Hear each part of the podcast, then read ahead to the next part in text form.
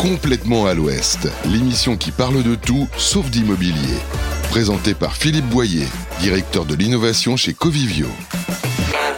Et bonjour à tous, bienvenue dans cette nouvelle émission de Complètement à l'Ouest.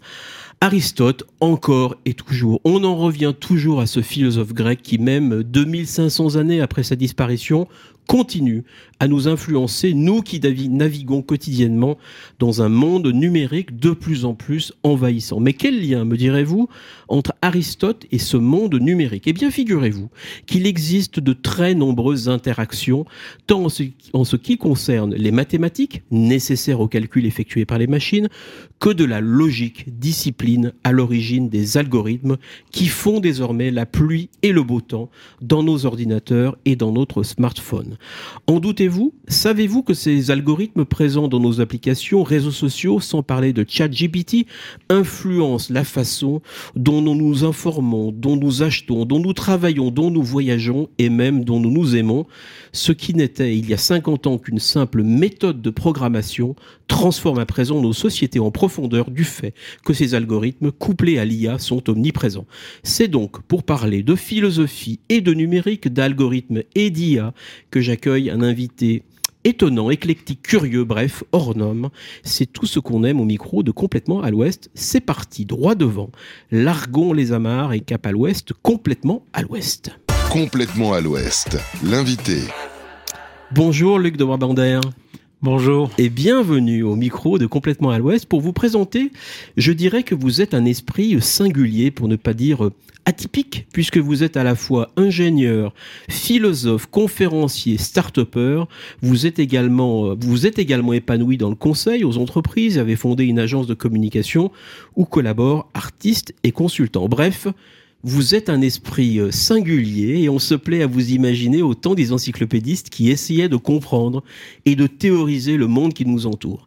Et puis, euh, je dois vous faire une confidence, je suis absolument fan de vos publications qui ont toutes pour caractéristique d'être tout à la fois sérieuses et déjantées, parfois à la marge, mais vous retombez toujours sur vos pieds et c'est toujours un immense plaisir de vous lire ou de vous entendre. Si vous êtes aujourd'hui à ce micro, Luc de Brabander, c'est pour parler parler de votre dernier livre paru aux éditions Erol, Petite philosophie des algorithmes sournois.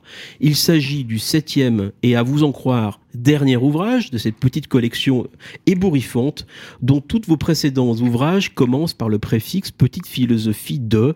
Alors il y a eu pêle-mêle, je vais pas tous les citer, Petite philosophie des histoires drôles, Petite philosophie de nos erreurs quotidiennes, mais aussi Petite philosophie des arguments fallacieux ou encore Petite philosophie des mots espiègles. Bref, une sorte de comment dire, cabinet de curiosité à vous tout seul. Et au titre de ce septième opus, vous vous intéressez donc aux algorithmes que vous qualifiez de sournois. Il faudra bien sûr, mais ça vous en doutez, que vous puissiez nous dire en quoi ces machines, ces programmes sont sournois et non pas espiègles ou facétieux. Mais la coutume de cette émission, cher Luc de Brabander, c'est que nous commencions toujours par un court extrait sonore en lien avec notre sujet. On l'écoute. La scène se passe dans une ville qui ne s'appelait pas encore Paris, qui s'appelait Lutèce.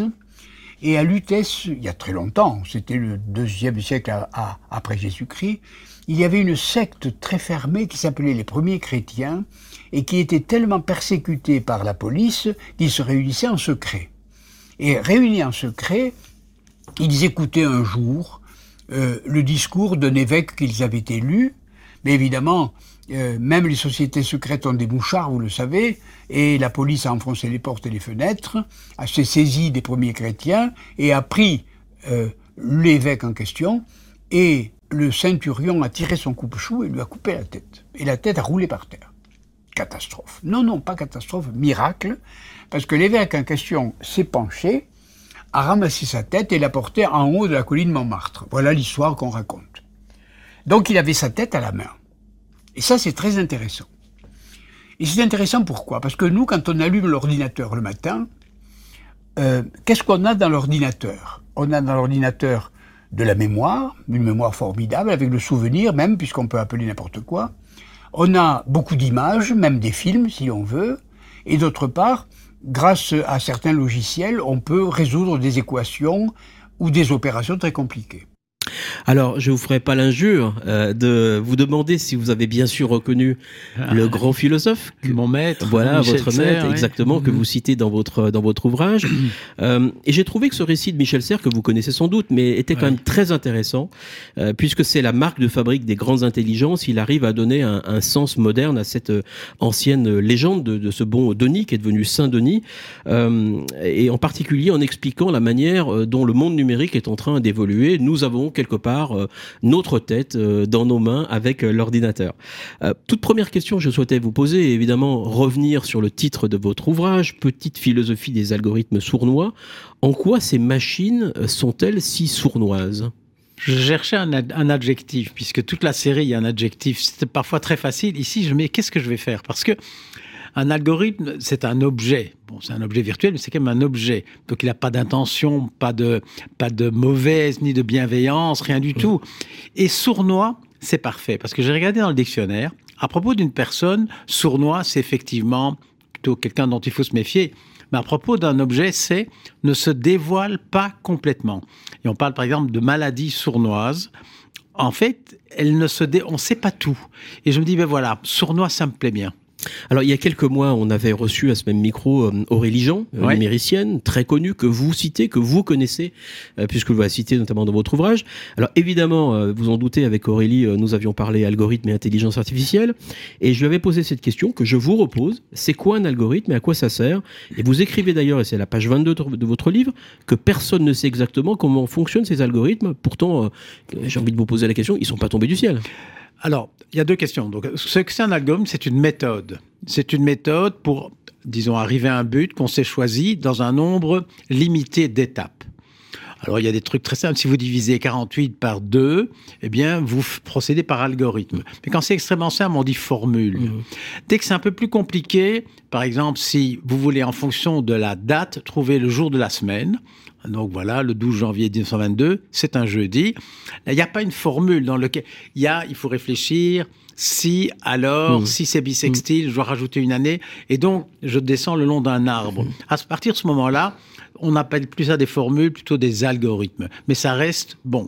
Mais alors, il y a une grande différence, c'est la deuxième question. Il y en a dont on comprend le fonctionnement. Je dirais, si, vous trouviez votre date, vous pouvez très très bien comprendre ce que l'ordinateur a fait. Il l'a fait très vite. Mais aujourd'hui, il y a des algorithmes, on ne comprend plus comment ils fonctionnent. Parce qu'ils bouclent sur eux-mêmes euh, et on ne comprend plus. Ce que Aurélie euh, appelle implicite. Et donc ceux-là, ils sont un peu plus troublants et un peu plus sournois. Alors, vous écrivez aussi, euh, et j'aime beaucoup euh, l'humour qui est le vôtre, que les algorithmes sont conçus pour créer un besoin, voire une addiction. Vous dites, je vous cite, ils sont programmés pour nous programmer car ils caressent les internautes dans le sens du clic. J'aime beaucoup la formule. Euh, question très directe. Est-ce qu'il faut vraiment aller pour aller vers plus de transparence algorithmique, comme on, dit aujourd'hui, afin de tout savoir sur ces boîtes noires, de tout savoir est-ce qu'elles ont dans le ventre, et si oui, est-ce que cette transparence absolue ne présente pas finalement des limites à la fois euh, techniques, scientifiques, et, et notamment en, en freinant l'innovation, parce que ceux qui vont inventer ces machines-là, eh bien, vont pas forcément avoir envie qu'on connaisse tout de ce qu'ils ce qu'ils ont mis à l'intérieur.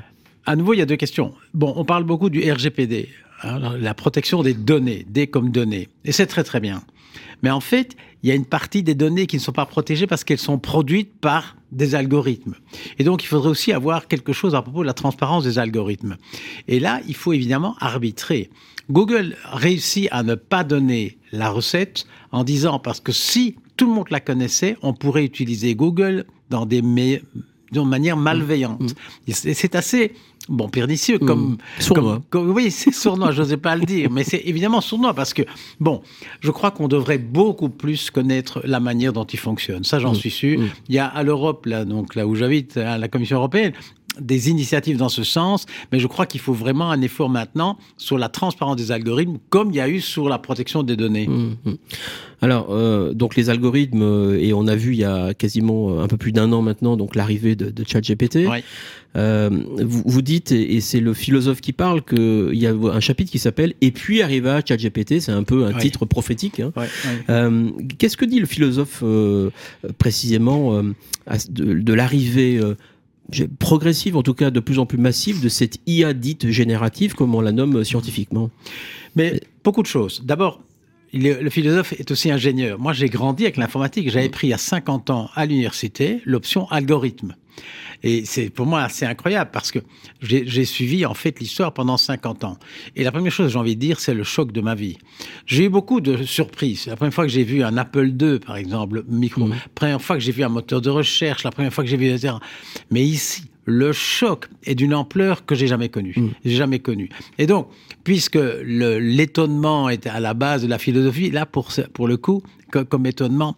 Et donc, il très souvent, il se compare, il dit, mais en fait, qu'est-ce qu'il y a vraiment neuf et qu'est-ce qui n'est pas neuf? Mm. Parce qu'un changement à 100% n'existe pas. Il y a toujours des choses, les algorithmes existaient dans l'Antiquité, mm, mm. Hein, pour calculer un nombre premier, bon, etc. Donc, en quoi c'est neuf?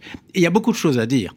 Notamment, par exemple, c'est que dans les intelligences artificielles, on a abandonné une idée qu'on a véhiculée pendant 35 ans, essayer de comprendre la logique la première, parce qu'on on parlait d'IA il y a 40 ans, mhm. dans mon tout premier livre, Les Infoducs, j'en parlais déjà. Mhm. Mais à cette époque-là, on embarquait une hypothèse. Il existe des règles de la pensée, il, il existe des règles du langage.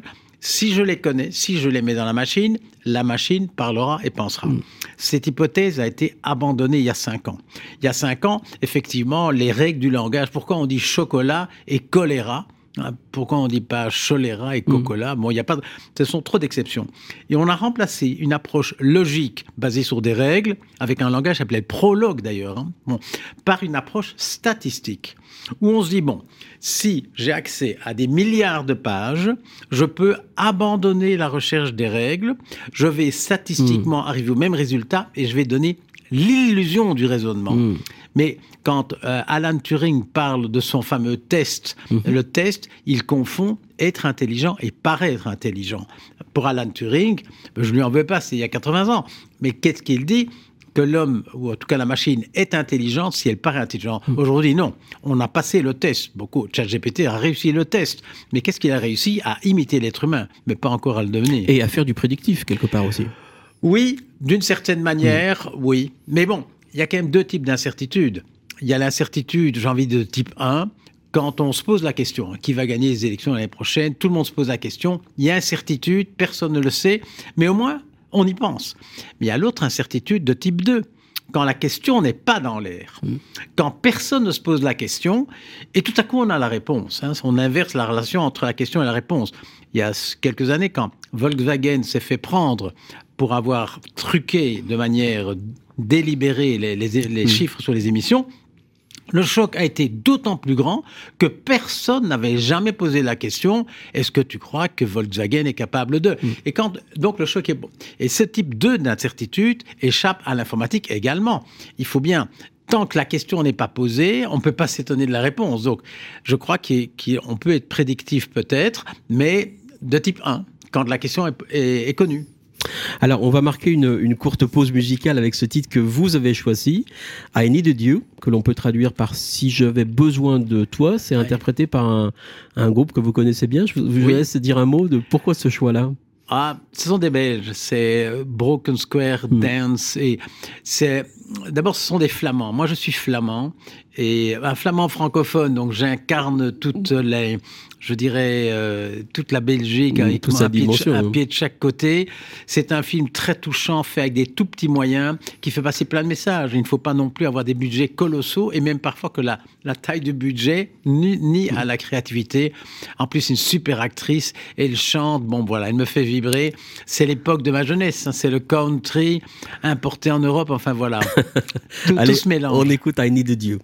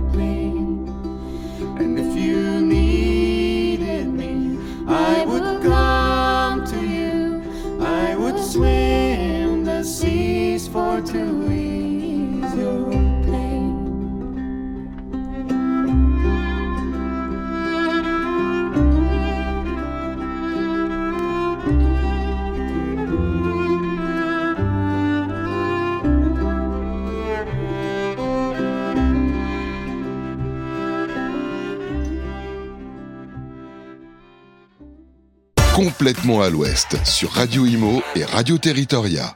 Allez, de retour avec Luc de Brabander qui publie un petit ouvrage passionnant. On écoutait, on, dissertait sur cette belle musique et, l'ouvrage s'appelle Petite philosophie des algorithmes sournois chez l'éditeur euh, euh Erol. Alors, vous consacrez de nombreuses pages euh, de votre livre à explorer et revenir sur la notion de, de, vérité. Vous, vous donnez d'ailleurs à cette notion cette définition en précisant que la vérité, c'est un énoncé en concordance avec les faits. Donc ça, on est à peu près d'accord.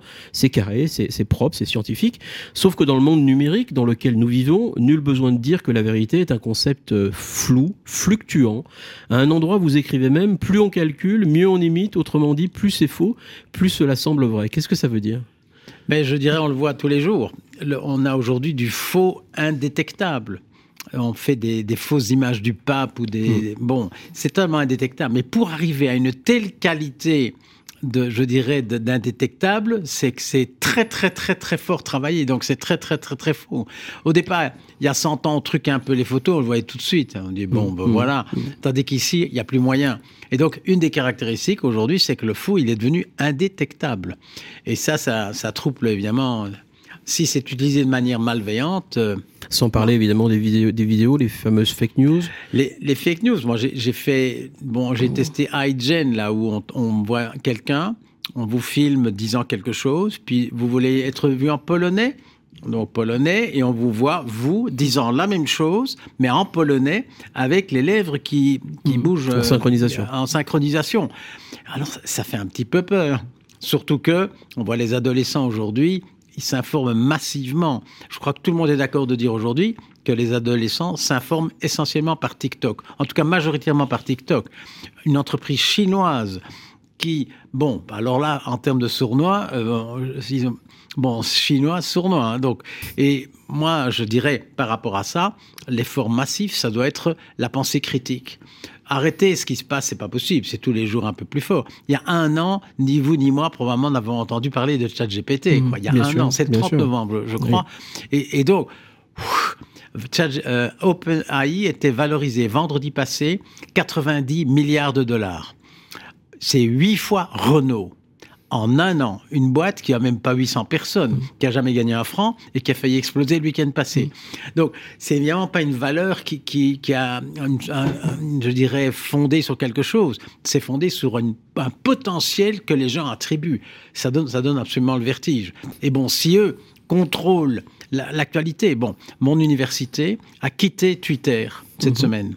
Euh, parce que, et je trouve c'est c'est vraiment un beau geste, disant non. À un moment donné, ça suffit. Alors Twitter a, dévié. On a déjà eu un peu des problèmes, puis c'était racheté par Musk, et puis on voit bien. Mais à un moment donné, il faut dire non. Et, je crois que la posture n'est pas de nier tout ce qui se passe, mais de comprendre et de temps en temps dire non. Donc on peut dire non. Euh, pour autant, euh, que faut-il faire d'autre pour euh, tenter de rétablir cette ces vérités, cette cette vérité que, dit le philosophe là-dessus Puisque il peut y avoir des actions citoyennes, coup de poing, celles que vous citiez, mais au-delà de ça, que faut-il faire Que faudrait-il faire? Mais peut-être être un peu plus actif. Il y a 40 ans, donc moi j'étais déjà dans le sujet et j'avais lu un livre qui s'appelait déjà Intelligence artificielle à propos des enfants et notamment de leur relation à l'ordinateur. Et à un moment dans le livre, c'est la dernière phrase, il dit, la question est de savoir qui programme qui. Est-ce que c'est l'enfant qui, avec sa souris, fait apparaître quelque chose à l'écran, ou bien c'est parce qu'il y a un message à l'écran que l'enfant bouge sa souris? Et il dit, il faut pas chipoter. La réponse, nous programmons les machines. Et on est dans cette situation aujourd'hui, exposant 150. Est-ce que nous utilisons Internet ou est-ce que Internet nous utilise? Mais aujourd'hui, on est plus utilisé. Je crois qu'il y a une prise de conscience, de, se rendre compte de ce qui se passe et de, si vous et moi, maintenant, prenons notre téléphone et on met par exemple un hôtel à Bruxelles, vous n'allez pas avoir les mêmes réponses que moi. Pourquoi? Alors que la question est identique, simplement parce que moi j'habite là et pas vous, et que donc on va pas. Et donc ça fait tout ce que ces systèmes savent de nous est énorme. Donc des petites choses de la vie, on doit, avec un peu d'esprit critique, on réalise à quel point Internet nous utilise. Mmh. Et ça, on doit arrêter. Alors, il y, a, quelques mois, euh, précisément aussi à ce micro, on avait reçu le journaliste Guillaume Pitron, qui publiait euh, son livre L'enfer numérique. Et euh, Guillaume Pitron, il analyse notamment les, externalités du numérique, de l'IA, de la data. Un email, je répète hein, ce qu'il avait écrit, un email avec une pièce jointe, c'est l'équivalent d'une ampoule allumée pendant une heure. Le visionnage 1,7 milliard de fois du clic, il y a maintenant quelques années, Gangman Style, c'est la consommation annuelle de la ville d'ici les Boulinots en région parisienne. Mhm. Bref, le numérique contribue à cette énorme pollution mondiale et au réchauffement climatique. Comment l'observateur philosophe que vous êtes appréhendez ce défi numérique qui devra de plus en plus tendre vers la sobriété? Mais je dirais d'abord bravo à Pitron. Il fait un travail formidable. J'ai lu bien sûr ses livres. On n'en parle pas assez.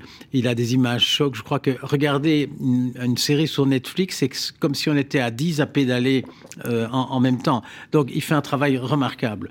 Et moi, ce que le philosophe, il pense quoi? C'est que il n'y a pas de solution technique simple à tous les problèmes. La solution, c'est un double changement des technologies différentes, mais aussi des nouvelles visions du monde, des nouveaux comportements, des nouvelles représentations. Moi, je suis un enfant de l'école de Palo Alto, Václavic et tous ces gens-là. Ils avaient un message très fort.